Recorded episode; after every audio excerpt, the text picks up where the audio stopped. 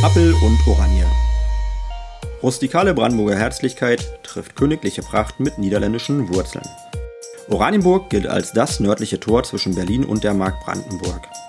Als Bürgermeister lade ich Sie zu einer Reise durch diese spannende Stadt ein, die auf eine sehr ambivalente Geschichte zwischen Toleranz und Totalität zurückschaut. Wir blicken aber nicht nur in die Vergangenheit, sondern auch nach vorn und sowieso über den Tellerrand hinaus. An dieser Stelle möchte ich Ihnen Persönlichkeiten vorstellen und mich mit Ihnen zu aktuellen Themen austauschen.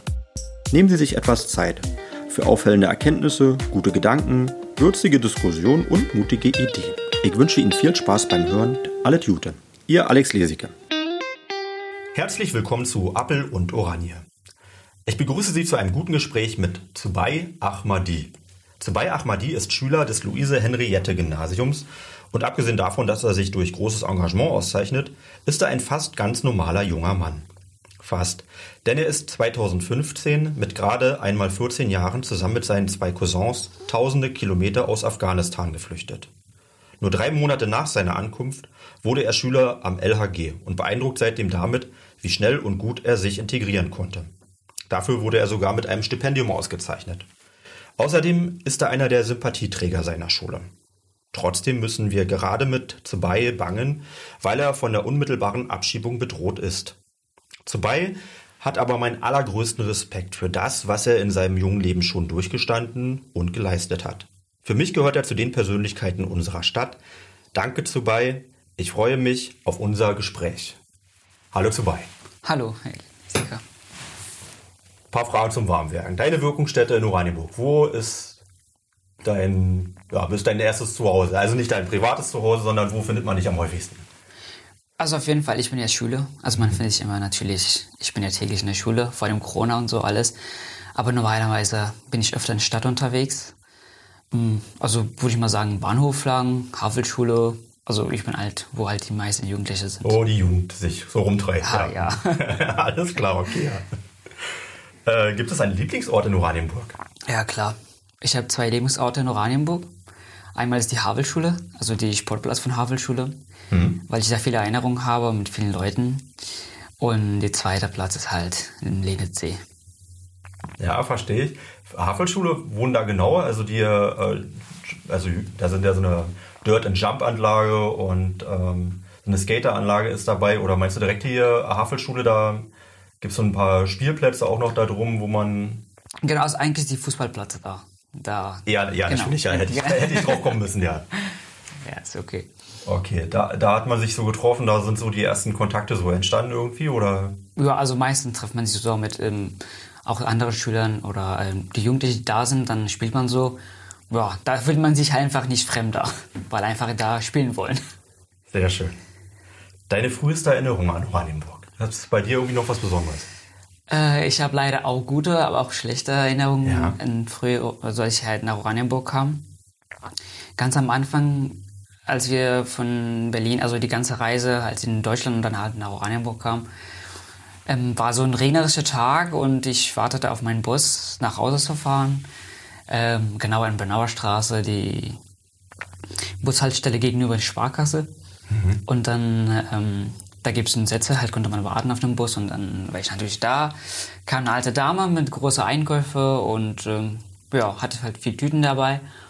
Da habe ich ihr meinen Platz angeboten und ähm, ja, also ich habe nicht erwartet mit so einer Antwort, aber sie hat mir etwas ganz halt Böses gesagt, dass ich halt mich ähm, halt verpissen soll oder so. Das ähm, hat mich so in dem Moment, war ich total so schockiert, das wusste ich gar nicht was ich falsch gemacht habe und habe mich sofort ähm, von ihr entfernt. Und also das war die schlechte Erinnerung, das immer bis heute mir geblieben ist. Eine Aber, alte Dame, wo man denkt, ja. so rein augenscheinlich, die sieht nett aus. Und naja, also ich habe ja eigentlich meinen Platz angeboten. Das ich war halt da eine nette Geste, ja. ja. Mhm. Aber ist auch okay, verstehe ich. Konnte, vielleicht war er einfach fremd und wollte sie einfach Ruhe haben. Das verstehe ich auch. Aber, aber meine schönsten Erinnerungen... Ehrlich gesagt, ich verstehe es nicht. Also schon danke für dein Verständnis, aber das das geht gar nicht natürlich. Ja, also mittlerweile, ich bin auch drüber weg und weil danach sind auch viele Sachen passiert, aber irgendwie muss man halt damit klarkommen irgendwie. Mhm.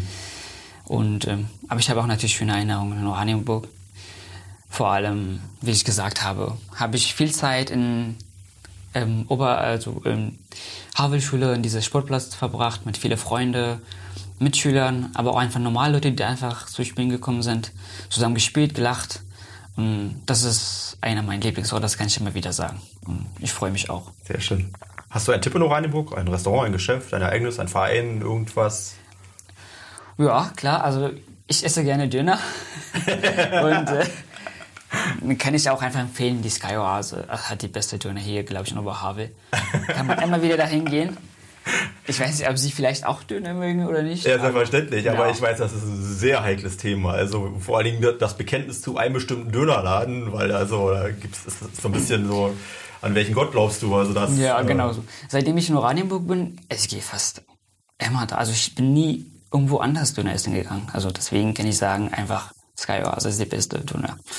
Dönerladen. Also ich, ich weiß, dass ja. es auch noch andere sehr gute Dönerläden in Oranienburg gibt, also wo ich auch gelegentlich bin. Also ja. habe da auch ein paar Empfehlungen. Ja. Aber das ist dein Statement gewesen. Ja.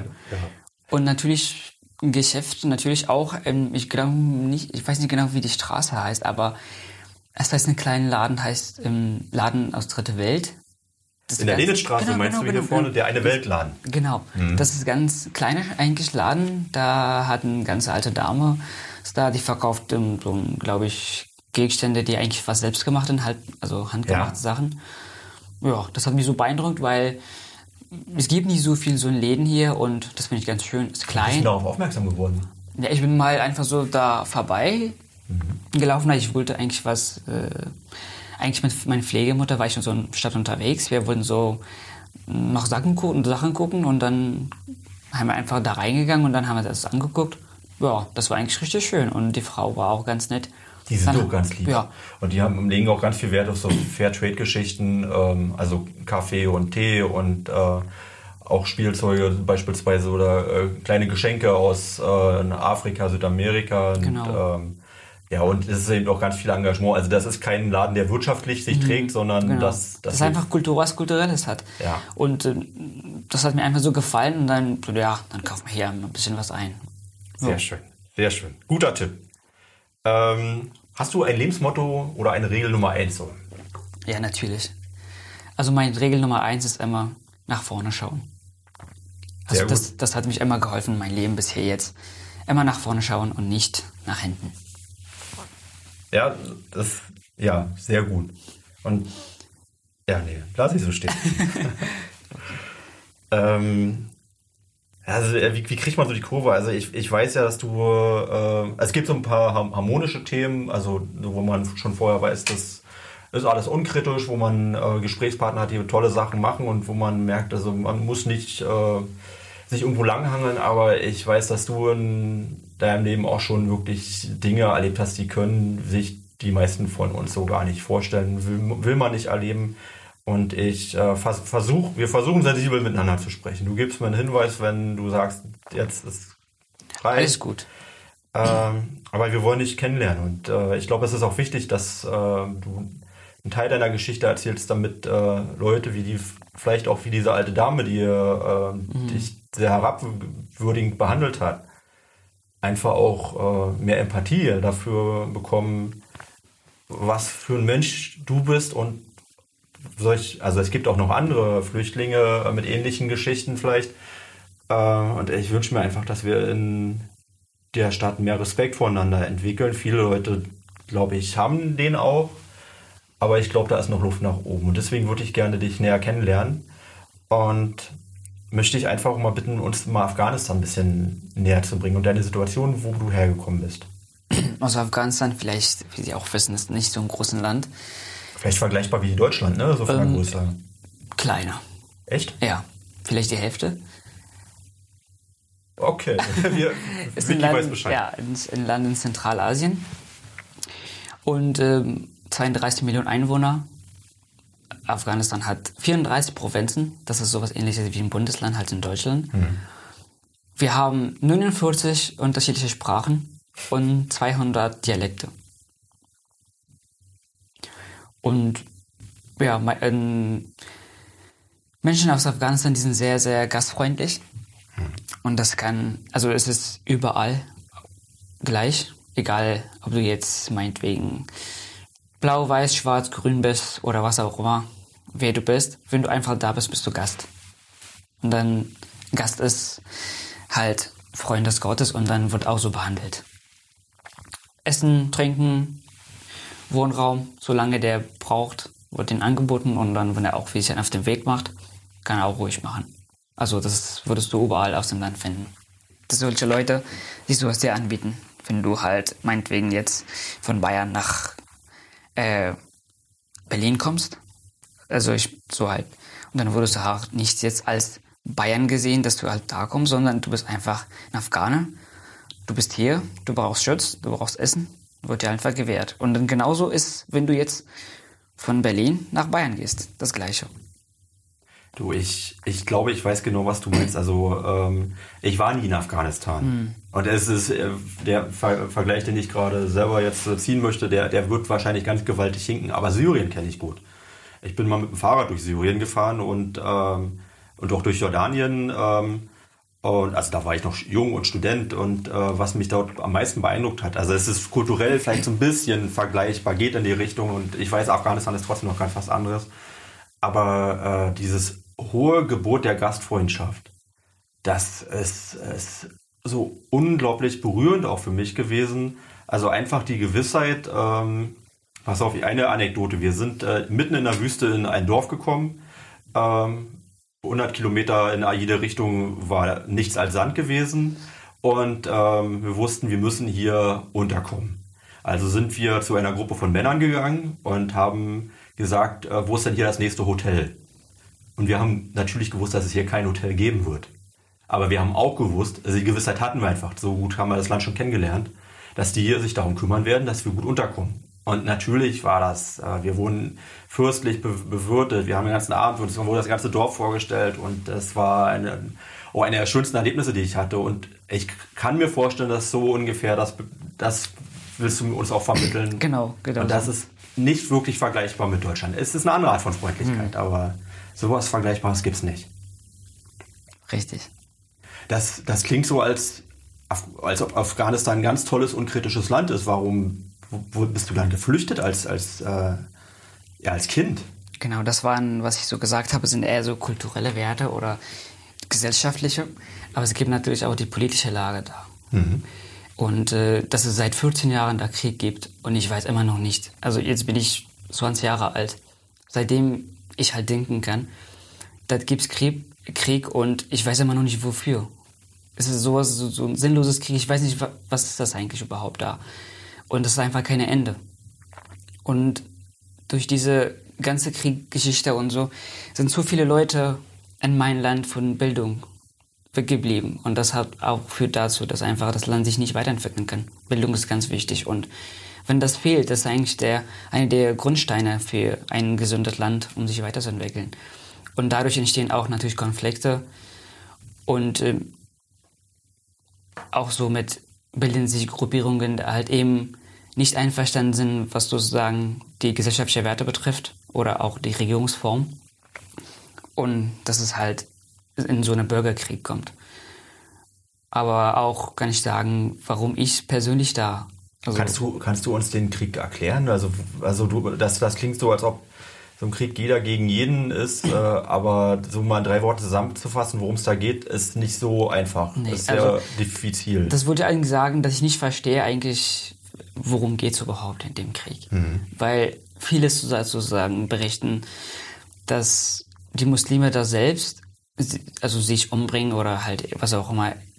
Vielleicht wissen sie was, also mit den Selbstattentäten oder was auch immer die da machen, aber das sind nicht kann ich einfach so mit Sicherheit sagen, das sind nicht Muslime. Da steht nichts irgendwo, dass man seinen Bruder oder seine Schwester einfach ohne Grund einfach äh, töten oder sowas. Und das für mich ist einfach ein No, das geht gar nicht. Das ist eigentlich, wir haben alle, vielleicht sind sie auch gläubig oder nicht, aber das ist ja auch okay. Aber es gibt nur einen Gott und ist egal in welcher Form oder wie andere heißt. Und dafür muss man ja sich nicht bekriegen. Das möchte ich überhaupt nicht. Danke. Das, also ich glaube auch an Gott und äh, ich weiß auch, dass das kein muslimisches Phänomen ist. Das gibt es ja in der Christenheit immer noch und ich glaube, es war aber in der Vergangenheit auch noch viel schlimmer gewesen. Also dass man unter verschiedenen Konfessionen äh, oder genau. teilweise innerhalb einer Konfession äh, sich bekriegt hat und das immer begründet hat mit der Religion. Aber das, das, das, das wollte ich halt sagen, dass Religion eigentlich mit beeinflusst schon einen Menschen, aber im Endeffekt man selbst entscheidet über die Taten, was macht. Also man muss nicht unbedingt Muslime sein, um etwas Gutes zu tun oder Christus sein, um jemandem zu helfen. Das ist etwas in dir. Das ja. hat gar nichts mit Religion zu tun. Also Religion ist etwas, ja, also ich kann ja nicht jetzt eine genaue Definition davon geben, aber für mich persönlich, ich bin ein Muslim, aber ich muss nicht unbedingt ähm, das und das machen, weil ich Muslime bin oder so. Das mache ich einfach, weil ich denke, das ist einfach human und das ist so gut.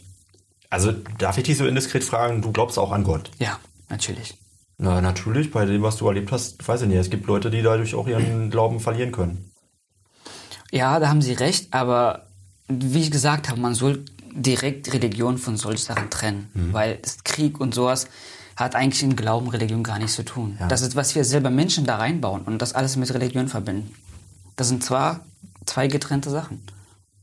Das ist genauso, wenn einer tötet irgendjemanden und sagt nicht, weil ich irgendwie Rache üben wollte und dann wird gleich sozusagen gesagt, ja, der hatte so und solche Motive dahinter, muslimisch oder islamistisch oder was auch immer, christlich oder sowas. Das, das, das finde ich einfach Schwachsinn. Oder gehört einer anderen Nation oder Hauptfarbe an. Oder genau so. Hm. Erzählst du mir von deiner Familie? Warum verlässt man seine Familie? Ja, kann ich machen. Also Familie, also verlassen ist halt, glaube ich, nicht so ein richtiger Wort dafür. Also verlassen habe ich ja nicht. Ich bin geflüchtet und das ist, glaube ich, der Unterschied zwischen verlassen, wenn man freiwillig geht oder flüchtet, wenn man etwas wegrennt.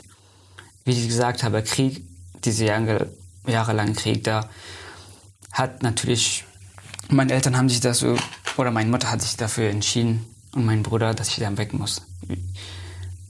Ich konnte da nicht zum Beispiel meine Schule besuchen. Wir sind immer wegen dieser Sicherheitslage von einem Provinz zur anderen immer geflüchtet und ähm, deswegen konnte ich auch nicht immer regelmäßig die Schule besuchen. Du hattest einen Heimatort und von dem musstest du weg mit deiner Mama. Genau, also in, da wo ich geboren bin, da wurde auch, ähm, mein Vater war ja Arzt und äh, der wurde auch, die ganze äh, ähm, Krankenhaus wurde bombardiert und äh, die, die Überlebenden wurden erschossen, alle. Und mein Vater kam auch so ums Leben. Und dann war auch ein Grund, dass wir wollten nicht mehr einfach da bleiben sozusagen, da gab es nicht mehr für uns. Dann sind wir nach sozusagen nach der Hauptstadt gezogen. Das können Sie sich vorstellen, wenn man einfach irgendwo hingeht, ohne ein Haus, alles, dann muss man erstmal sich alles aufbauen und dann überhaupt eine Arbeit finden. Und bei uns die Arbeitslosigkeit ist Rate sehr hoch. Und dann irgendwie halt sich da arrangieren. Und das geht auch nicht. Dann muss man halt, dann sind wir zurück wieder. Weil, Wie alt warst du zu der Zeit? Also kann ich mir nicht genau so denken, war ich vielleicht 8, 9 oder auch ganz junge, also noch jünger. Das sind halt viele Erinnerungen, die mir geblieben sind, weil ich einfach damals keine schöne Erinnerung hatte. Deswegen sind nur die schlimmen Sachen, die halt bei mir also immer noch geblieben sind. Mhm. Und das auch darum, also mit dem ganzen Sache hin und her. Und dann ist noch diese terroristische Gruppierungen, die Jugendliche halt oder erwachsene Männer versuchen entweder halt, wenn die wollen, freiwillig und wenn nicht auch mit Zwang dann halt zu sich ziehen, um gegen die Regierung zu kämpfen. Weil, wie ich dir gesagt habe, Bildung fehlt und lassen sich viele Leute ganz leicht durch ein paar Wörter aus irgendwo leicht beeinflussen und gegen ihre eigene Heimat, Menschen und Regierung kämpfen. Und das wollte ich mein, also ich persönlich nicht und meine Mutter auch nicht, dass ich zu so einem Mensch werde, die gegen meine eigene Familie und Volk kämpfe. Deswegen war das da, diese Punkte erreicht und ich muss einfach da weg. Deine Mama ist aber nicht mitgekommen. Nein. Wie kam es dazu? Wenn du sagst, dass du willst nicht, das ist okay.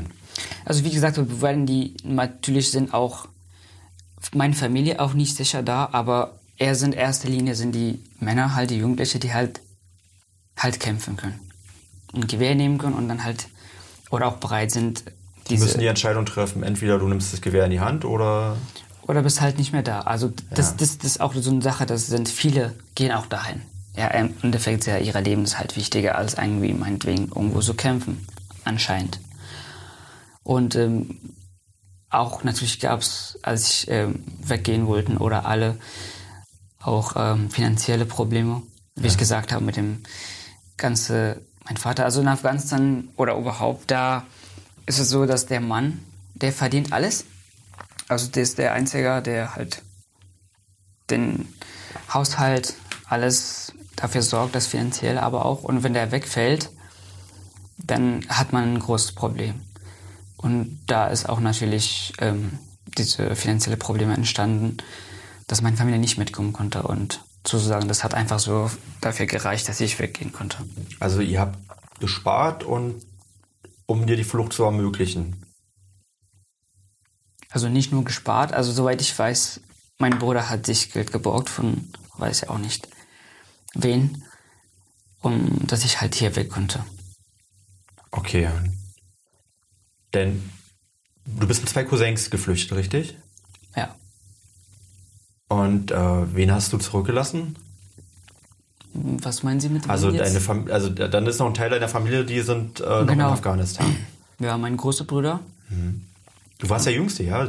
Ich hätte gedacht, dass man vielleicht dem Ältesten eher schickt, weil der noch am ehesten die Chance hat, ähm, na, anzukommen. Also das ist ja auch... Äh nee, mein also wenn jetzt mein großer Bruder weggegangen wäre, dann hatten wir gar keine, der halt auf die Familie aufpasst oder überhaupt den Unterhalt halt für die Unterhalt Ja, verstehe. Und mein Bruder war damals auch, nachdem, also erst seit ein, zwei Jahren bei dem Nationalarmee, also diese Dingsgarde, mhm. da hat er da gearbeitet. Und natürlich, das war auch ein großes Risiko, wenn man halt in der Regierung arbeitet und vor allem, wenn man halt ähm, bei Militär ist. Und also er konnte halt nicht weg. Und mein kleiner Bruder war einfach zu klein. Und also ich war sozusagen der Einzige, der mittelgroß war und halt diese Möglichkeit hatte, halt wegzukommen. Okay. Kannst du uns von deiner Flucht ein bisschen erklären? Also ich kann mir nicht vorstellen, wie man sich so eine Flucht vorstellen kann. Es ist, es ist unvorstellbar. Also als ich in dem Tag, den ich mein Land verlassen habe, ich, ich wusste gar nichts, was, was auf mich, was mich erwartet überhaupt. Wo gehe ich hin? Wir sind mit meinen zwei anderen Cousins mit einer Familie die auch aus Afghanistan geflohen sind, mitgekommen. Also wir haben die, die getroffen und äh, weil einfach als zwei, zwei Jugendliche einfach hinzugehen oder drei, die ganze Verlust oder überhaupt weiterzukommen, ist ganz schwierig. Dann wollten wir so halt, dass etwas Sicherheit haben auf dem Weg. Dann haben wir die Familie geholfen, mit ihren zum Beispiel Gepäcken oder die Kinder zu tragen und dann dafür nehmen sie uns mit. Das halt sozusagen als so ein Familienanteil. Dass wir nicht, äh, sag ich mal so, nicht in falsche Hände mhm. geraten, ja. Du bist also nicht, hast du nicht ein Flugzeugticket genommen und bist nach Berlin, nach Tegel oder nach Schönefeld? Schön wär's. Nein, wie war deine Route? Ganz, ganz schlecht und. Also ja. bist du in ein Schiff oder habt ihr eine Wanderung gemacht oder seid ihr in den Zug gestiegen? Naja, also vielleicht, wie Sie auch wissen, es gibt nicht einen Großteil da, wo die Route, die wir gekommen sind, nicht viele ähm, Transportmöglichkeiten. Wir sind aber viel auch gelaufen, also zu Fuß natürlich. Die Fragen sind doch ein bisschen pointiert, sag ich mal. Also mir ist schon bewusst, dass du dich nicht in einen Zug gesetzt hast. Aber, ja, aber ich, ich, ich verstehe, also ich will nur einfach nochmal erklären. Also mhm. okay, natürlich viel zu Fuß. Teilweise halt, wenn es nicht ging. Dann welche Länder hast du? Durch welche Länder? Fast, eigentlich glaube ich, elf oder zehn Länder sind wir durch. Iran, also Iran Pakistan, Türkei und dann halt diese ganze. Von Iran zur Türkei, ja. Und dann den, die, die Balkanroute. Genau, genau. Und dann halt mit dem Schiff, naja, wie besser gesagt, mit diesen Schlauchboote äh, durch das Wasser in den Griechenland und diese Inseln und von dort dann halt weiter in den europäischen Ländern. Du hast auch zu denen gehört, die sich aus dem Schlauchboot gewagt haben. Ja, natürlich. Also da gibt es keine andere Möglichkeit.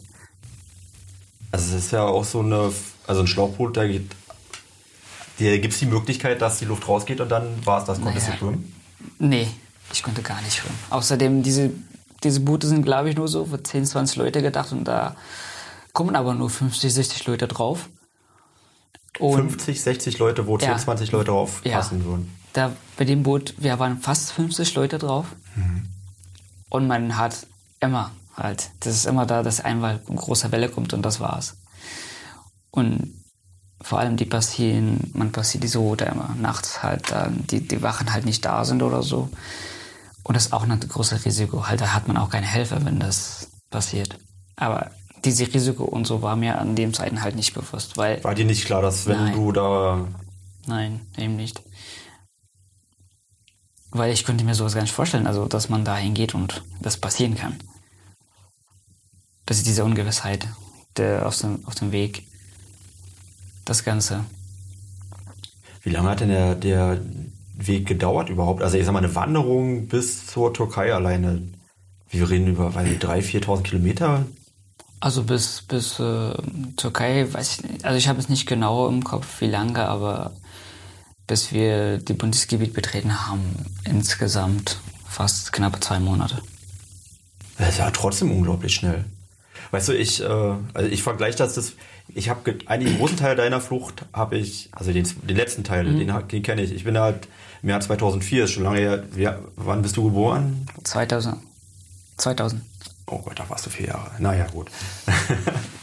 2004 bin ich mit dem Fahrrad von hier losgefahren bis nach Jerusalem und eben äh, genau den Weg, äh, im Prinzip den letzten Weg über den Balkan, ähm, also äh, die Donau entlang äh, bis nach äh, Serbien und äh, Griechenland und ähm, Türkei, dann in Syrien. Also du bist dann vom Iran gekommen, ich dann in Richtung Syrien weiter, aber das waren mit dem Fahrrad und wir waren wirklich sehr sportlich unterwegs, waren das zwei Monate gewesen.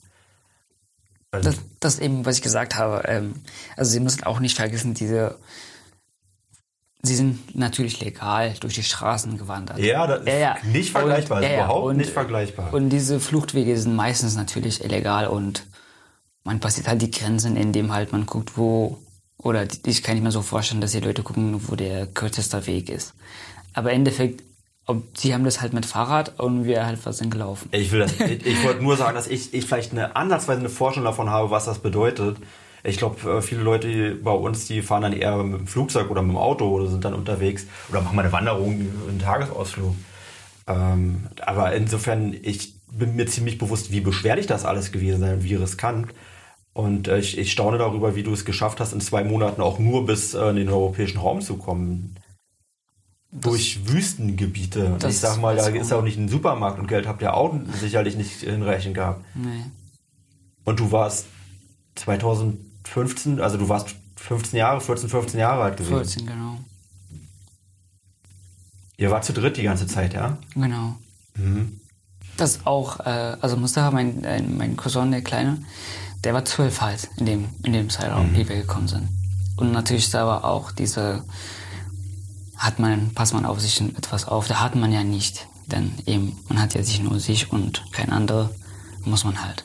Und das, damit wächst man auch in gewissermaßen. In, ja. Und dass man für eigene Schutz sorgen muss und dass du Verantwortung hast für alles, was du gerade machst, was passiert und so. Das Weil macht eine Menge aus, was aus dem, als Menschen macht. Also, was ich für eine Person war, bevor ich losgefahren bin oder bevor ich überhaupt diese Fluch Fluchtweg vor mir hätte, da war ich ganz andere Person. Und nachdem ich angekommen, da war ich komplett jemand anderes. Das glaube ich dir, du bist mit Sicherheit stärker geworden und weiser. Und diese, diese Reise, dieses, ähm, in, in diese Voraussetzungen, die da halt gegeben sind, das macht sozusagen aus einem Mann, würde ich mal jetzt einfach so sagen, Stall. Du wirst durch die Kälte, Hunger, diese Müde, die ständig Müdigkeit und aber vor allem diese Ungewissheit, was passiert jetzt next? Wo bin ich überhaupt? Da hat mein Kompass, kein Kompass, kein Handy. Bin ich jetzt irgendwo? Bleibe ich hier? Was passiert demnächst? Und immer wieder sich Hoffnung zu geben, dass, okay, komm, du schaffst das. Das ist, ähm, also ich habe, was die Sachen aus dem Weg gesehen haben, die Leute, die einfach da hängen geblieben sind und nicht mehr weitergekommen sind. Und da war nicht mehr diese Kraft, jemand anderen zu helfen. Das ist so eine große Belastung. Familien mit Kindern, die einfach irgendwo geblieben sind, können nicht mehr weiterkommen. Und es gibt auch keinen Weg zurück. Das heißt, die bleiben da und können sich vorstellen, was passiert denn. Da ist nichts mehr. Da ist kein Haus, kein Auto kommt da vorbei, gar nichts. Ist einfach in der Mitte von der Wüste und ja, eine Familie, die gar nichts hat.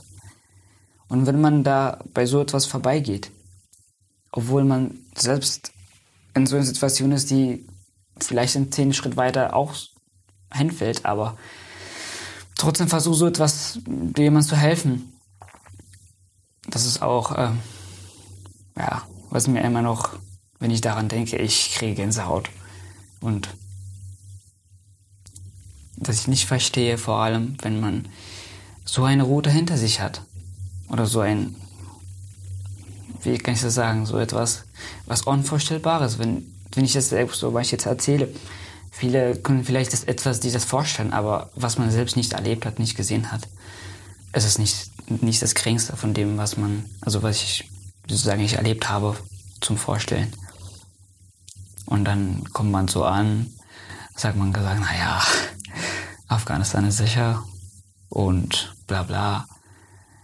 Dann, dann weiß man in dem Moment nicht, ähm, wie, was eigentlich ist mit den Menschen. Warum? Also das war so meine Gedanken, als die sozusagen mir gesagt haben, ja, das ist so und so und das geht nicht. Ich dachte immer so, äh, das kann doch nicht wahr sein. Ich glaube, es liegt einfach daran, dass einfach so wenig über diese ganzen Geschichten, die Familien, die da verschwunden sind, die Kinder, die Jugendlichen, die Männer, die einfach so wenig erzählt wird. Ich meine, die, die Menschen sind einfach in dieser Ungewissheit. Die sehen ja, okay, die kommen so und so von da, aber das sehen sie gar nicht ein. Da gibt es einfach kein Flugzeug, kein, kein Zug, dass sie einfach einsteigen und dann weiterfahren. Diese 4.000, 5.000 Kilometer 3000 Kilometer davon sind einfach nur zu Fuß gelaufen. Und das sind aber nicht immer, wie sagt man, äh, Asphaltstraßen, der einfach ohne irgendein Problem läuft. Das sind Berge, hoch, runter, Täle, das sind Sandwege, die man dreifach, dreimal so viel Kraft braucht, um da durchzukommen. Und vor allem, was man da erlebt und die Leute da sieht, das ist noch, das können Sie sich schon mal lange gar nicht vorstellen. Du weißt, was Durst ist, was Hunger ist, was Kälte ist. Du weißt, wie es ist, was Tod ist. Ja, natürlich. Wenn du. Also. Also, ich weiß, wenn du da in so eine Route gehst und dann siehst, da sind schon Leichen da. Von den Leuten, die vor dir die Route vielleicht überqueren wollten und doch nicht geschafft haben. Oder die Berge runter oder hoch. Dann verliert man einigermaßen so naja, nicht einigermaßen, da, da war ich, ähm, ich wusste gar nicht, was ich da halt da denken soll. Immer nach vorne gucken. Ja. Und das war, das war auch, wie Sie gesagt haben, ich konnte nicht nach hinten gucken. Hm. Ich musste einfach nur noch nach vorne. Hinten war nichts, was mich geholfen hatte. Die Menschen auf dem Weg, also du hast erzählt am Eingangs von dem hohen Gebot der Gastfreundschaft äh, in Afghanistan. Hast du das auf deiner Reise auch so erlebt? Nein vor allem, also in europäischen Ländern teils, ja. aber Anfang erst wirklich nach Griechenland, die, die Länder. Ich weiß nicht, Serbien, Kroatien oder ich weiß nicht genau, welche Länder genau in dieser auf die Route Erst, sind. Wenn du von Griechenland kommst, dann ist erstmal äh, Serbien so mit das erste. Ich weiß noch, dass die sogar die Supermärkte offen gelassen haben, dass die Flüchtlinge können da rein und sich Essen nehmen. In Serbien? Ja. Das weiß ich noch ganz genau. Wir sind so abends, äh, ich kann keine Uhrzeit sagen, es war einfach dunkel. Da an diese Stelle angekommen, da waren wirklich die Leute stand draußen äh, mit so einem Tischen. Da hatten die Obst und Gemüse und so Sachen einfach auf den Tisch gekriegt für Leute, die einfach von dem, die wussten sozusagen, diese Route ist meistens, dass die Leute diese, durch diese Route gehen. Dann hatten sie die Wasser und Essen da bereitgestellt, dass die einfach Leute was mitnehmen können. Und da ist halt in diesem, wenn man das sieht, dann kriegt man doch etwas Hoffnung. Aber davor, sozusagen bis Türkei oder also für die Sachen ist gar nicht so die Rede. Und am schlimmsten ist die, was ich erzählt habe mit den Leuten, die hintergeblieben sind, ist die großteils in Iran, also die Grenze, also der Anfang der Grenze von äh, Pakistan bis zum Ende von Iran waren am schwersten. Die Leute auch selber nichts haben, ne? Also ich sag mal, es ist leicht zu sagen, dass das, äh, also du hast überall vielleicht nicht die Gastfreundschaft bekommen, die du verdient hast. Ähm, aber es war ja wohl in Europa noch besser, aber auch deswegen nur, weil ich sag mal, Europa ist insgesamt reicher als. Und außerdem äh, würde ich mal auch sagen, vielleicht, weil wir, weil diese Route durch die Wege geht, da eigentlich keine Häuser sind. Also könnte man sie so sagen. Also ich weiß nicht, ich würde nicht sagen jetzt, dass die andere Länder, zum Beispiel Iran oder die anderen Leute, die da hinkommen, die nicht ganz freundlich sind. Da gibt es einfach, diese Route halt gehen kein, durch keinen Dörfern oder kein oder wenn überhaupt, ich glaube, das würde gar nicht gut gehen, wenn da tausende Leute marschiert und so ein kleines Dorf kommt. Ja, insofern, ich will mich da auch nicht über, äh, erheben über diese Menschen. Also die hatten einfach selber genug zu tun, um ihre Leute durchzubekommen, ihre mhm. Familie durchzubekommen. Mhm. Okay. Ähm, wie bist du nach Oranienburg konkret gekommen? Wie meinen Sie das mit? Also irgendwann, äh, also wir könnten noch lange, glaube ich, über deine Flucht sprechen. Aber äh, irgendwann bist du in Deutschland angekommen und bist ganz konkret nach Oranienburg gekommen. Wie, wie ist das passiert? Naja, also nicht direkt nach Oranienburg. Sondern? Ähm, wir sind halt äh, erst nach Bayern, also in mhm. Bayern reingekommen. Und dann weiß ich auch nicht, wie das Ganze ist. Da war ich, wie sagt man, so kaputt und müde. Ich, hab, ich erinnere mich nicht so ganz an allen Details. Ich nur an, an großer Bahnhof von, von Bayern. Und das war, alles, war auch einfach alles Warum so erinnerst du dich so sehr? Also ich erinnere mich auch da an Szenen im Bahnhof von Bayern. Weil das einfach mal komplett was Neues war. Also schön. Weil es einfach ein Bahnhof ja, war, ja. Äh, ja. Und ähm, so viele Leute und ähm, natürlich diese Züge, die immer ständig gefahren sind. Und sind wir einfach in irgendeinen eingestiegen, ich weiß auch nicht wie. Und die Familie, die mit uns war, die haben Tickets gekauft. Ich weiß nicht, wie, ob wir die bekommen haben oder gekauft haben. Das weiß ich nicht. Dann sind wir irgendwie nach einer anderen, ich glaube nach Frankfurt. Nach Frankfurt am Main gefahren und da war dann erst äh, Flüchtlingscamp. Dann sind wir für ein paar Monate da geblieben. Und das war auch wieder ein, ein falscher Kampf für uns, weil es gab damals Camps, da wo die Minderjährige dahin gebracht worden sind und wir waren in so einem Camp angekommen, da nur die Familien waren und erwachsene Leute halt. Und erst nach zwei Monaten haben sie uns wieder da rausgeholt und dann weiß ich nicht genau, wo wir hin. Irgendwie fast in äh, innerhalb einem Monat, dann sind wir halt nach Oranienburg gekommen. Also ihr wurde dann dorthin auch gebracht, so mit dem Zug oder? Genau, mit Zug. Und ist, wenn du jetzt weiter schaust, ist deine Flucht jetzt beendet? Willst du in Oranienburg bleiben? Willst du in Oranienburg eine Familie gründen? Möchtest du gerne zurück nach Afghanistan? Hast du. Also die, ich glaube, die Frage ist. Also jetzt gerade nicht, das, das, ja, ja. das habe ich verstanden. Aber so grundsätzlich schon also, 20 Jahre in die Zukunft. Also mit ähm, Flucht beendet das. Bist du nicht das, angekommen? Ja. Das war. Vielleicht am, erst am Anfang nicht, in den ersten Jahren, aber jetzt kann ich sagen, ja, ich bin angekommen.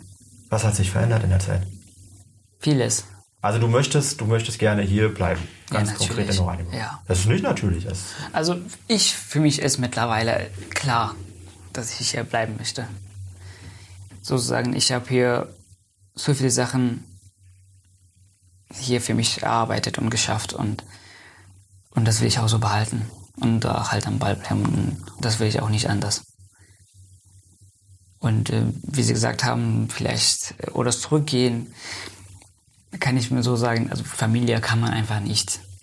Es ist einfach ein Teil von mir und die kann man einfach nicht vergessen. Wenn ich möglich, Möglichkeit habe, die wieder zu sehen, natürlich, oder aber also sonst würde ich so freiwillig nicht hin. Das einfach, ich würde sagen, ich gehe einfach nach Afghanistan, weil ich einfach Bock habe. Also ich, ich verstehe, wenn jemand so eine beschwerliche Reise auf sich nimmt, wo man wirklich mit äh, Hungertod und äh, allem zu tun hat, was man, und das über so einen langen Zeitraum, also dann, dann hat man schon eine starke Motivation. Dann ist es nicht so, dass man sagt, ich, okay, gut, ich sehe es ein, ich gehe jetzt in, in äh, Flughafen und gehe wieder zurück nach äh, ähm, Kabul und äh, wird schon alles besser sein, wenn das die Politik jetzt gerade so erklärt, ist jetzt sicher, dann wird das schon stimmen. Also das kann ich, das kann ich sehr, sehr, sehr gut verstehen. Hast du noch Kontakt zu deiner äh, eigentlichen Familie? Ja, ab und zu. Also am Anfang, als ich ähm, fast ein Jahr, nachdem ich hier angekommen bin, hatte ich gar keinen Kontakt. Das heißt, ich, ähm, weil ich hatte kein Handy, gar nichts und ich wusste nicht überhaupt, ob mein Bruder ein Handy hat oder äh, überhaupt meine Familie. Deswegen war also der Kontakt war komplett. Es ist nicht so, dass jeder ein Smartphone hat und dann. Nein, äh nein. Und äh, erst nach äh, acht, neun Monaten habe ich irgendwie meinen Bruder dann auf Facebook gefunden. Und mhm. dann haben wir wieder halt, sind wir im Kontakt. Also die wussten bis dahin nicht, dass ich überhaupt die Reise äh, überlebt, überlebt habe. Mhm. Also die hatten Hoffnung, aber denen war klar, wie die Route ist. Oder klar würde ich nicht sagen, weil die kennen das nicht. Also die wussten schon, dass entweder gehst du und schaffst du das und hast etwas Besseres oder hast du den gleichen Schicksal wie die Leute, die hier sind. Aber auf einer Hand und ja. Man kann nicht so viel verlieren eigentlich, auch wenn höchstens ein Leben. Ja, es ist, sie sagen höchstens ein Leben, ja. Das, das, ist eben. Das, das ist sehr zynisch gemeint ja, gewesen. Eben ein halt ein Leben. Ähm, du hast erzählt von der einen Dame, also und ich, ich hoffe, die dich äh, des Platzes, also den, den, den Platzangebot nicht angenommen hat. Ich hoffe, sie hört uns zu. Ähm, ich hoffe auch. Wir begrüßen Sie herzlich an der Stelle. Sie sollen ja. nochmal nachdenken. Ja. Ähm, hast du auch positive Erfahrungen gemacht? Oder waren das eher, eher negative oder, oder eher positive? Ähm, In Oranienburg? Natürlich auch positiv. Großteil. Also jetzt, wo ich gerade bin, die Familie. Schule, die, die neuen Freunde, die ich gefunden habe, das sind alles, was mich immer wieder gestärkt haben und was ich gerade bin, das habe ich auch viel denen zu verdanken. Also was Sie jetzt gerade von positiv sprechen, also das ist sowas relativ. Für eine hat das vielleicht nur eine kleine Bedeutung, aber für mich ist hat positiv ist etwas sehr Großes. Ähm, am Anfang diese ganz normale Besuch von Deutschkurs für kurze Zeit und dann bei LHG. Das halt, sowas gibt es bei mir in meinem Land nicht. Gymnasium. So etwas komplett strukturiertes. Ähm, in einen Ort, du einfach gehen kannst, weil du einfach das willst und nicht, weil du da einfach musst. Diese Gefühl zu haben, du bist jetzt frei an Entscheidungen, an Gedanken und ähm, das, das verstärkt schon und das gibt einfach ein positives Hoffnung. Wie ich dir gesagt habe, immer nach vorne schauen. Und das hat mich auch immer zu dem gemacht, was ich heute bin. Und ich kann mir vorstellen, das hatte ich auch vielleicht irgendwo anders erreicht, aber nicht in der Maßen, die ich sozusagen hier in Oranienburg oder durch die Unterstützung von den Leuten und Menschen hier erreicht habe. Gibt es Menschen, an die du, also die du besonders dankst, die du besonders, mit denen du besonders gute Erfahrungen gemacht hast? Ja, natürlich, wie ich gesagt, die Familie Krafschick. Was sozusagen, haben die gemacht? Also ich bin seit 2018 offiziell ähm, bei einer Pflegefamilie bei Frau Krafschick wenn ich von Verlegerfamilie spreche, die wissen schon, was das halt ist. Und erstmal dieses Vertrauen, dass die. Eine Pflegefamilie heißt, die haben dich aufgenommen. Genau. 2015 vermutlich oder 2016? Nee, 2018. 2018? Das könnte zwar auch früher gehen, aber durch diese ganze ja klar, das muss ich erstmal Behörden, alles. Also das haben sie auch einigermaßen alles erschwert. Also du bist ein junger Fremder gewesen und äh, sie haben das Angebot gemacht, wir möchten gerne, dass er also wir haben uns kennengelernt und äh, das hat sich so weiterentwickelt, dass wir nicht mehr, dass ich mich nicht mehr so fremd gefühlt habe da und die ebenso. Dass es halt klar war in einem Zeitraum, dass ich einfach nicht mehr äh, in diese Kinderhaus in Malz früher. Da hast ich, du ja, gewohnt ja, erst. Da habe ich gewohnt und da habe ich auch ganz schlechte Erfahrungen gemacht mit den Leuten da, wie die mit uns umgegangen sind und ähm, und das war halt für mich klar, das geht da nicht für mich weiter ich könnte so sagen, seitdem ich da raus bin, habe ich komplett ein anderer Mann Mensch geworden. Also ich habe mich weiterentwickelt, sehr positiv. Schulische Leistungen, aber auch ähm, gesellschaftlich wie ich jetzt mit Menschen zum Beispiel rede, verstehe oder das immer, da, da gab es für mich, gab es diese, diese Rahmen nicht. Das war einfach so beschränkt. Ja, und wie ich gesagt habe, was ich die Leuten, also die Familie Kraftschiff, natürlich verdanke ich Großteil dieser Entwicklung und diese positive Gedanken und diese Unterstützung, die mir gegeben haben. Hm. Danke. Ich gebe also auch von meiner Seite an Familie Kraftcheck. Wie kann man sich eine Abschiebung vorstellen? Hast du da Vorstellung? Kennst du Leute, die abgeschoben wurden? Also ich kann jetzt persönlich zum Beispiel noch Anneburg nicht äh, Leute, die so abgeschoben worden sind, aber ähm, habe ich gehört von Freunden von anderen Bundesländern, die Leute, die halt abgeschoben werden müssten, die halt von der Polizei abgeholt worden sind. Und, äh, und für mich war das so, also wenn ich, ich habe so ein bisschen nachgefragt, was war der Grund, ob die jetzt äh, zu der Gruppe gehörten, die sozusagen die Regierung sagt, ja, die müssen weg, Straftäter oder was auch immer. Und keiner von denen war eine von diese Sachen, die ich gesagt habe, sondern einfach nur, weil denen Asyl abgelehnt wurde. Und Begründung, wie bei mir selbst, was bei mir auch drin stand, die Chance, die man von Taliban abgeholt werden kann, soll oder ob man von einer Bombe getroffen wird, ist 0,05 Prozent.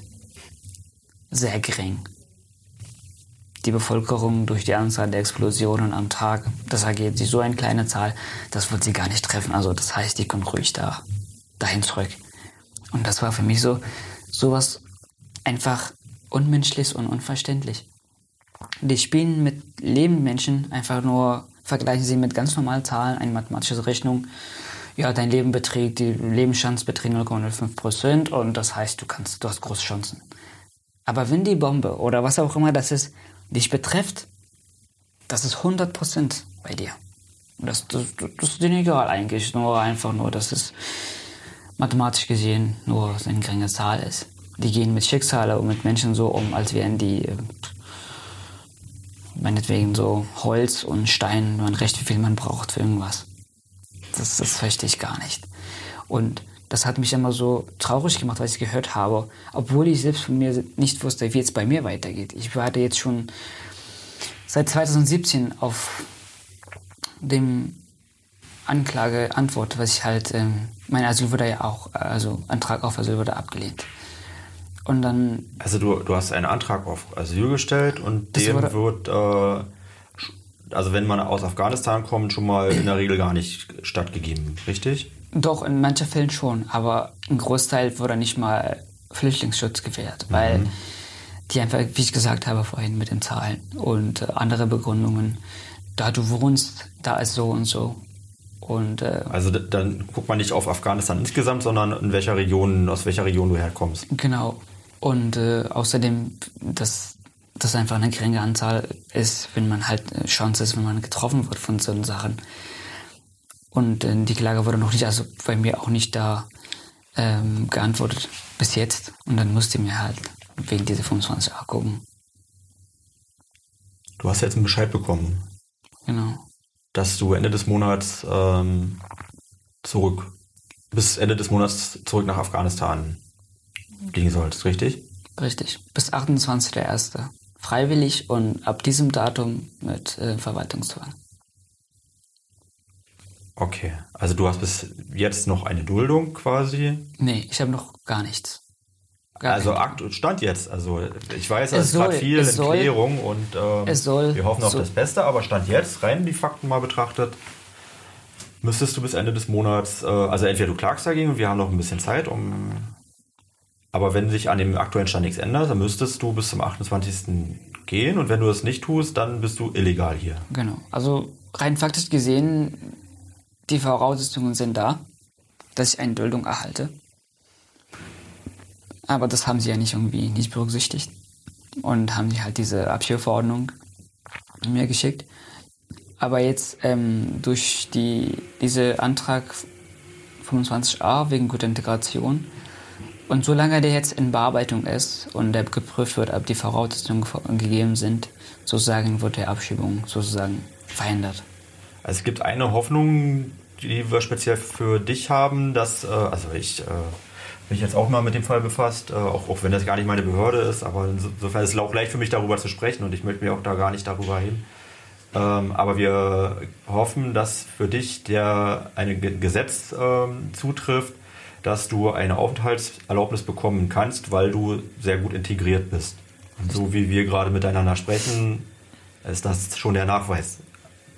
So einfach ist das eigentlich. Und deswegen bist du und ich, wir sind optimistisch und äh, viele andere, aber es ist formell noch zu regeln. Gerade. Richtig.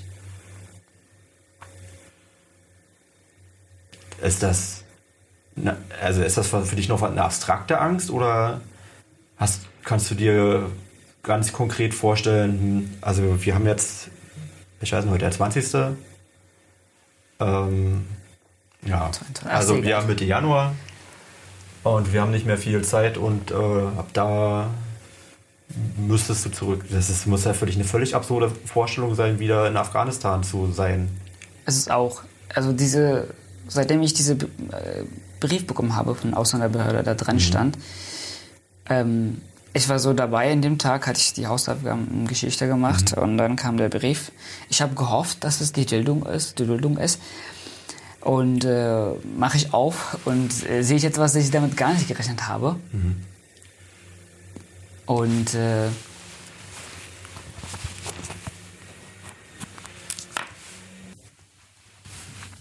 und ich war dabei halt zu Hause die Hausaufgaben machen.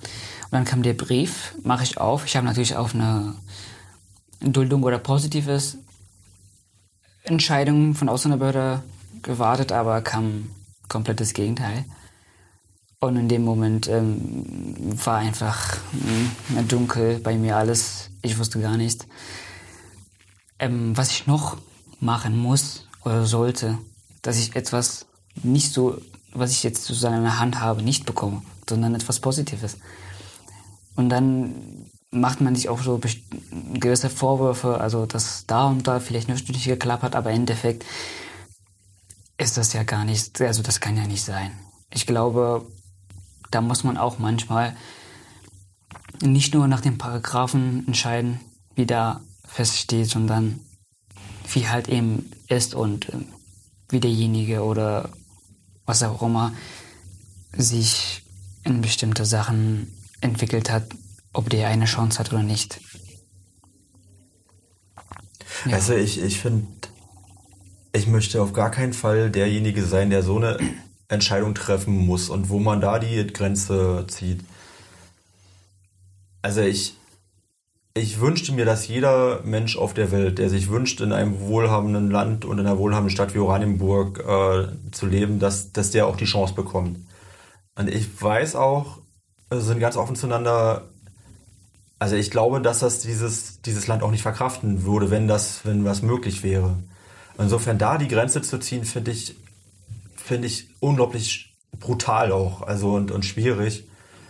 Aber was man in deinem Fall einfach auch, auch sehen und anerkennen muss, also du, abgesehen davon, von dieser Riesenleistung hier angekommen zu sein, du bist halt hier, also den, den Weg auf dich, das, was du persönlich auf dich genommen hast, also was du für ein Schicksal auf dich genommen hast, also und deine Geschichte ist auch sehr berührend, auch wenn du, glaube ich, auch ganz viele Dinge gar nicht ausgelassen hast und vielleicht ist es auch besser so und das ist dann zu intim.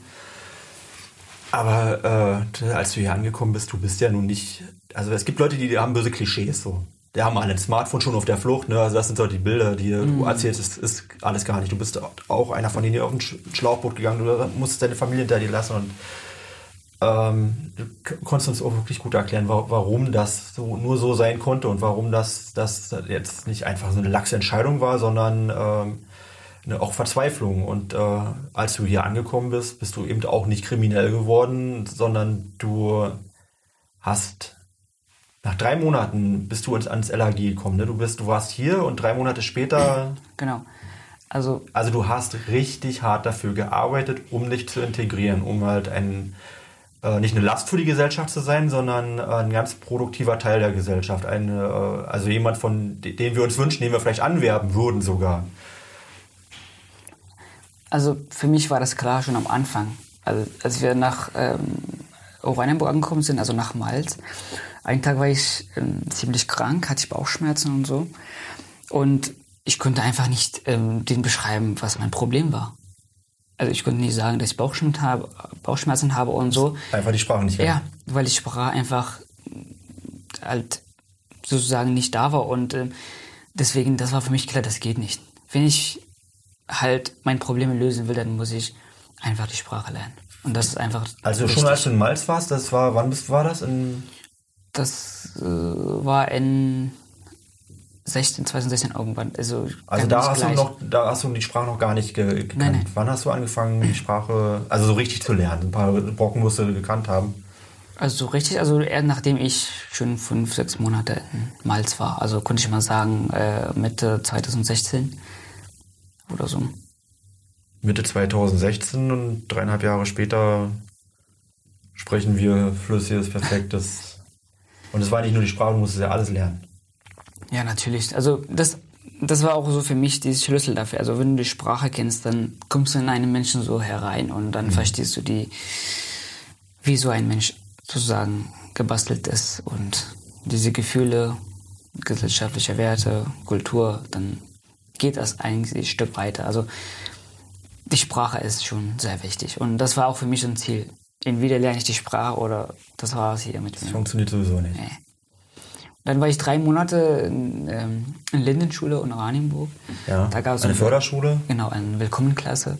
Mhm. Halt nur für die ähm, Flüchtlinge und da waren auch, auch Schüler aus Syrien mhm. und weiß nicht noch äh, ein paar andere Länder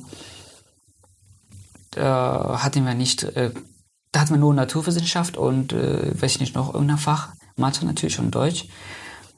Und da haben wir uns sozusagen äh, gegenseitig geholfen, um etwas nicht verstanden haben, nachgefragt und immer wieder, immer wieder, bis es äh, irgendwann konnten wir sozusagen sprechen, aber auch nicht 100% sicher. Und dann mussten wir halt so einen Test ablegen ähm, bei Runger Gymnasium, Frau Poliskei, vielleicht kennen Sie schon. Mhm. Und dann, ähm, also was ich selbst nicht erwartet habe, habe ich den Test mit am meisten Punkten aus die ganze Klasse bestanden. Glückwunsch. Auch beim, ja, danke schön. Also beim Hörteil, aber auch beim schriftlichen Teil. Und dann, ähm, ich wusste nicht jetzt, wie weitergeht. Und äh, hat sie uns gesagt, ja, es gibt ähm, diese Schule, diese Schule, also vor allem dann auch die Luisa-Henriette-Gymnasium. Und, äh, dann war mir jetzt klar, ja, wenn jetzt ich auf ein Gymnasium muss, dann muss ich etwas noch mehr Gas geben. Und ähm, das war auch sozusagen dieser Anstoß. Ich, ich muss das nochmal noch mal kurz zusammenfassen. Also du bist drei Monate hier, hast so die Sprache grob gelernt äh, und warst nach drei Monaten so, dass du am Gymnasium zumindest folgen konntest an einem Gymnasium, ich meine, wo wir äh, eine, eine, auch Grundschulen haben, wo man sechs Jahre hingeht und ähm, vorher noch eine Kita. In der Regel gibt es da auch eine Vorbildung. Das sind gerade meine Kinder in der Phase übrigens.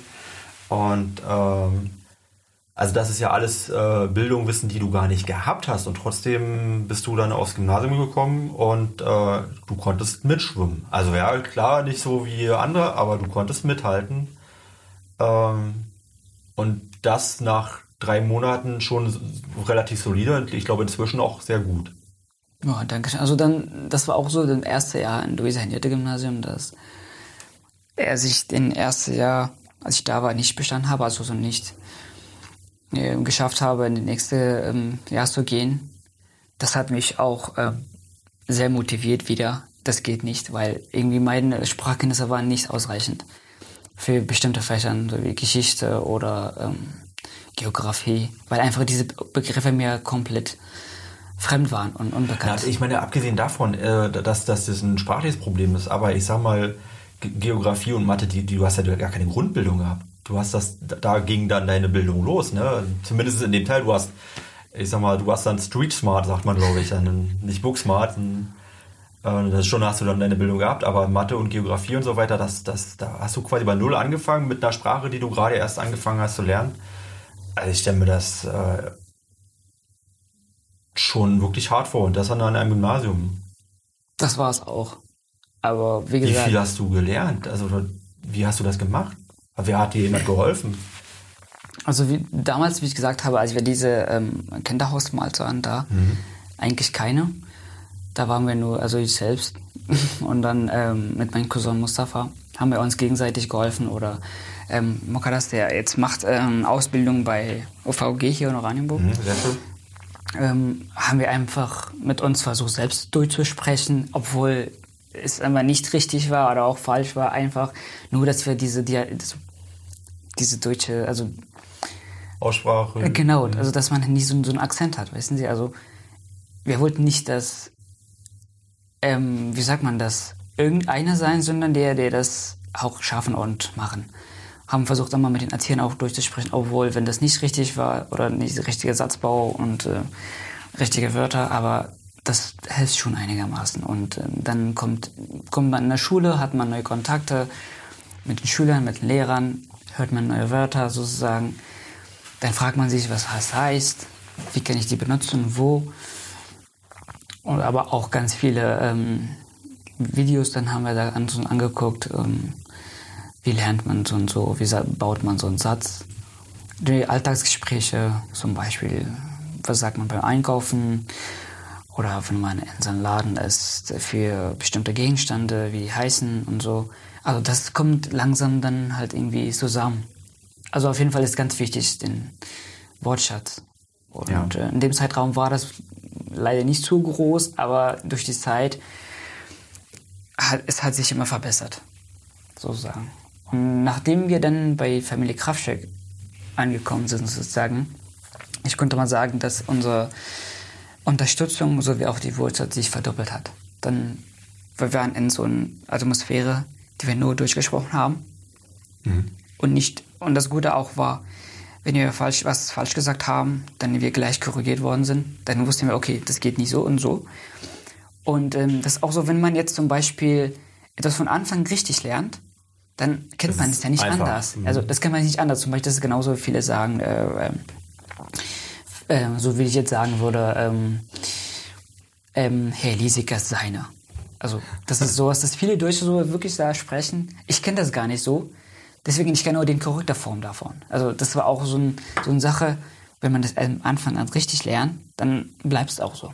Das, das gibt ja so die, die hohe Grammatik und dann gibt es, äh, genau. ich sag mal noch den Akzent der Region. Genau. Also ich glaube, da gibt es dann, äh, wenn du in Frankfurt hast du vielleicht, kann, da hast du noch kein Sprachgefühl gehabt.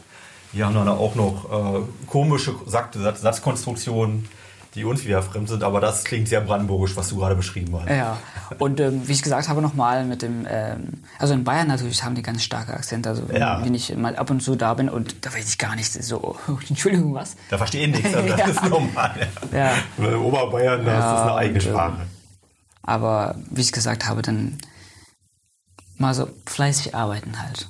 Das ist und vor allem wichtig, ein Ziel haben. Ziel vor den Augen haben, nach vorne schauen. Man schafft es. Was ist dein Ziel? Also mein Ziel, ich habe mehrere Ziele.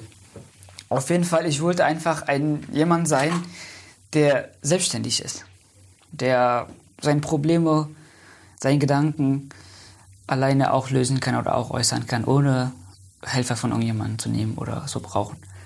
Einfach ein Mensch sein, was ich nicht in meiner Heimat sein könnte. Einfach frei an Gedanken und einfach diese Rechte, die ich hier habe, einfach genießen können.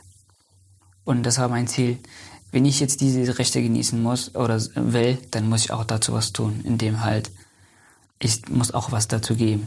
Es geht, es geht nicht nur um nehmen, nehmen, nehmen, sondern muss man auch etwas geben. Und in, in dem Zeit war, oder für mich war das klar, ich kann, ich bin ja kein Milliardär oder so, kann ich ja nicht gleich irgendwas bauen, aber was ich kann, mein Anteil, indem ich mich mit gesellschaftlichen Themen beschäftige und halt versuche, irgendwie einen Beitrag dazu zu leisten, den, ein, einfach ein guter Mensch zu sein. Das ist auch ein großes Beispiel. Man muss ja nicht unbedingt jemandem helfen, indem man sich selbst hilft, dass man keinen falschen Gedanken hat, dass man nicht böse ist, dass man nicht in bestimmte Fällen gerät, das ist auch eine große Hilfe. Wenn man selbst sauber ist und sauber bleibt, dann schadet man auch nicht deinen Nachbar. Das ist nicht sehr kompliziert eigentlich, aber du hast recht. Ich habe gehört, dass du schon nach ein oder zwei Jahren äh, ein Konzert moderiert hast. Äh, Richtig. Also solche Sachen hast du gemacht. Also das ist ja auch schon eine, hast du keine Angst dann irgendwie, also das ist ja Bühnenerfahrung dann auch äh, in der Fremde? Also ich hatte nie Angst für Publikum und für Öffentlichkeit. Das war eigentlich so immer bei meinem Wunsch, dass ich einfach mit Menschen rede, dass ich Menschen sehe. Durch diese ganze lange Flucht, wie ich gesagt habe, ich wollte einfach da Menschen sein, mit denen reden kann, dass die nicht nur über schlechte Sachen reden, sondern einfach die gute Gedanken haben, offene Gedanken haben, die weit sehen. Und ähm, für, deswegen wollte ich auch immer eine Stimme haben. Und ich, auch was ich denke und was ich bin, einfach dazu, dazu zu sagen und reden. Hast du einen Traum für deine berufliche Zukunft? Also wenn das in deinem Alter noch nicht hast, ist das völlig normal. Doch schon. Also wie ich ja gesagt habe, was ich in, wenn man hier in Deutschland hat man natürlich gewisse Möglichkeiten und Chancen und das sollte man auch nutzen. Und Glaubst du, du das, könntest eher ein, ein, Arzt werden oder eher ähm, ein. Ähm, nö, also ein Arzt denke ich nicht. Ein Unternehmer oder ein Politiker oder ein also Lehrer? Also eher, wie Sie gesagt haben, ich bin auch sehr Politik interessiert. Und äh, das kann ich mir gut vorstellen, dass ich auch später in diese Richtung was machen werde. Und vor allem jedes, jeden Tag, die wir so ähm, die Nachrichten gucken ähm, und dann habe ich gleich immer Gedanken im Kopf, ja, warum machen die das doch nicht so und so und warum prüft man das auch doch nicht, dass man vielleicht so machen kann. Aber ähm, ja, ich interessiere mich schon doll für Politik und ähm, dann, dann kann ich dir einen Tipp geben. Du bist, glaube ich, einer der Kandidaten, die auf jeden Fall im Jugendbeirat mitmachen müssten.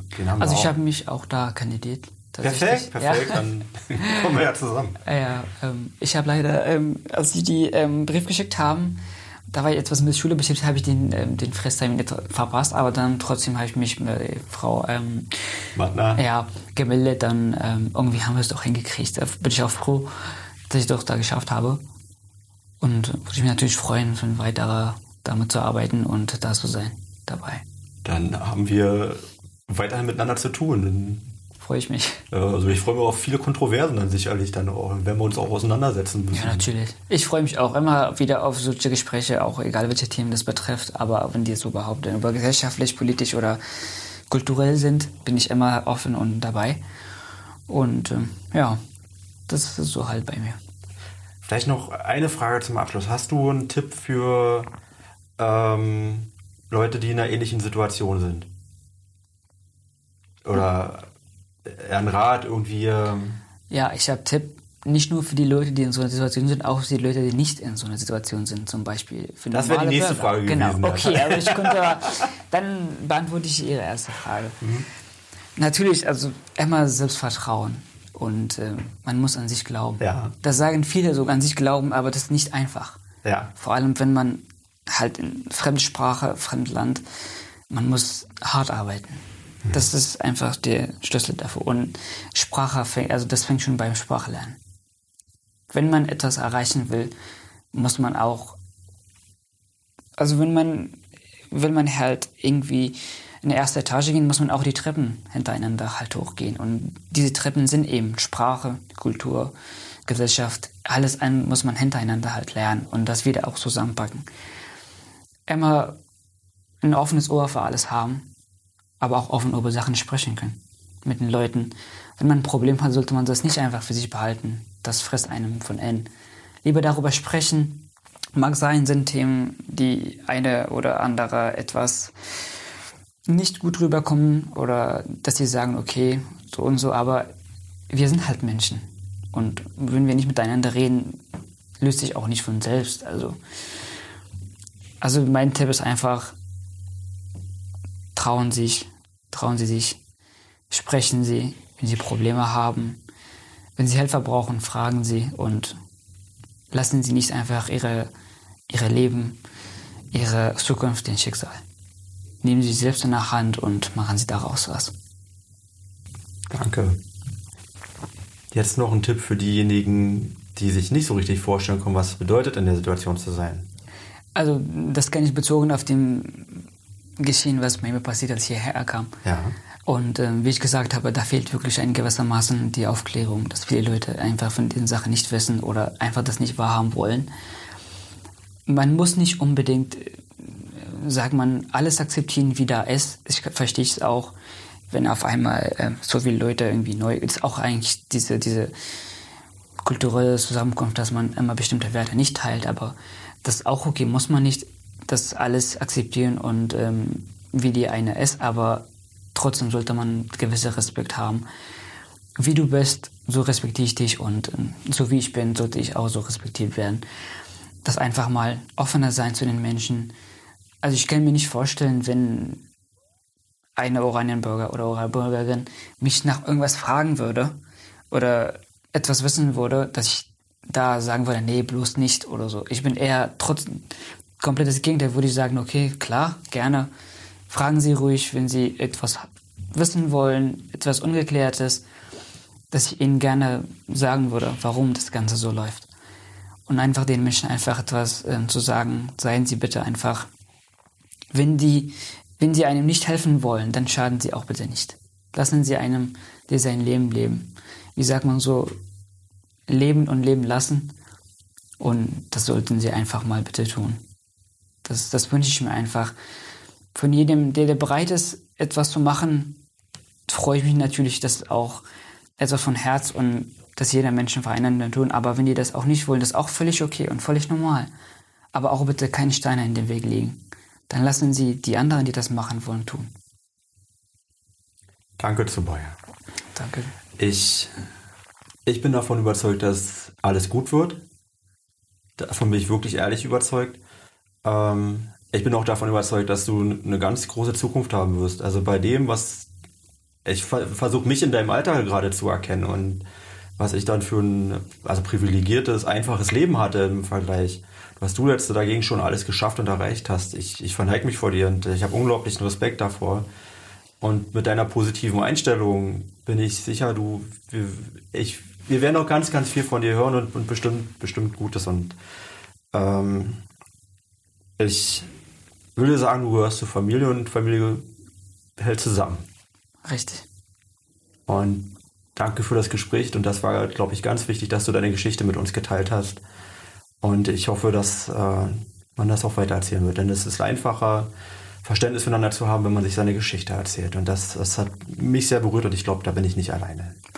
Erstmal gerne und äh, danke dir, dass du das hier alles ermöglicht hast, dass ich überhaupt hier eine Stimme haben kann und etwas sagen kann, das finde ich super, super toll und äh, ich bin sehr positiv beeindruckt, was Sie hier machen und das finde ich auch toll. Machen Sie damit bitte weiter. Nicht, also nicht, weil ich jetzt hier bin und das hier erzähle, sondern einfach, es gibt tausende andere Menschen, so wie ich, nicht nur hier in Oranienburg, überall, ich meine hier im Bundesgebiet oder auch andere Länder, die einfach eine Stimme da jemand brauchen, die einfach mal eine Bühne bietet, einfach zu erzählen, was sie denken, was sie sind, was sie erreichen wollen oder was sie überhaupt so dazu motiviert hat, so ein Mensch zu sein oder werden. Und äh, dass die einfach das hier ermöglicht haben, bin ich ihnen sehr dankbar und ich finde es einfach toll. Machen Sie bitte damit weiter und das ist wirklich was Gutes. Ja, das, das war, also eine Bühne bieten ist das Einfachste. Also das, die eine Bühne auszufüllen und so eine Geschichte zu erzählen und überhaupt so eine Geschichte mitzubringen, das, das ist das. Also wirklich, das, das ist einfach nur mein Job. Und das, was du mir gebracht hast, ja. Du, bevor wir anfangen zu heulen, werden wir jetzt äh, auf den Knopf drücken und äh, ich wünsche dir alles Gute. Wir werden noch viel voneinander hören. Ja, natürlich. Dankeschön, natürlich.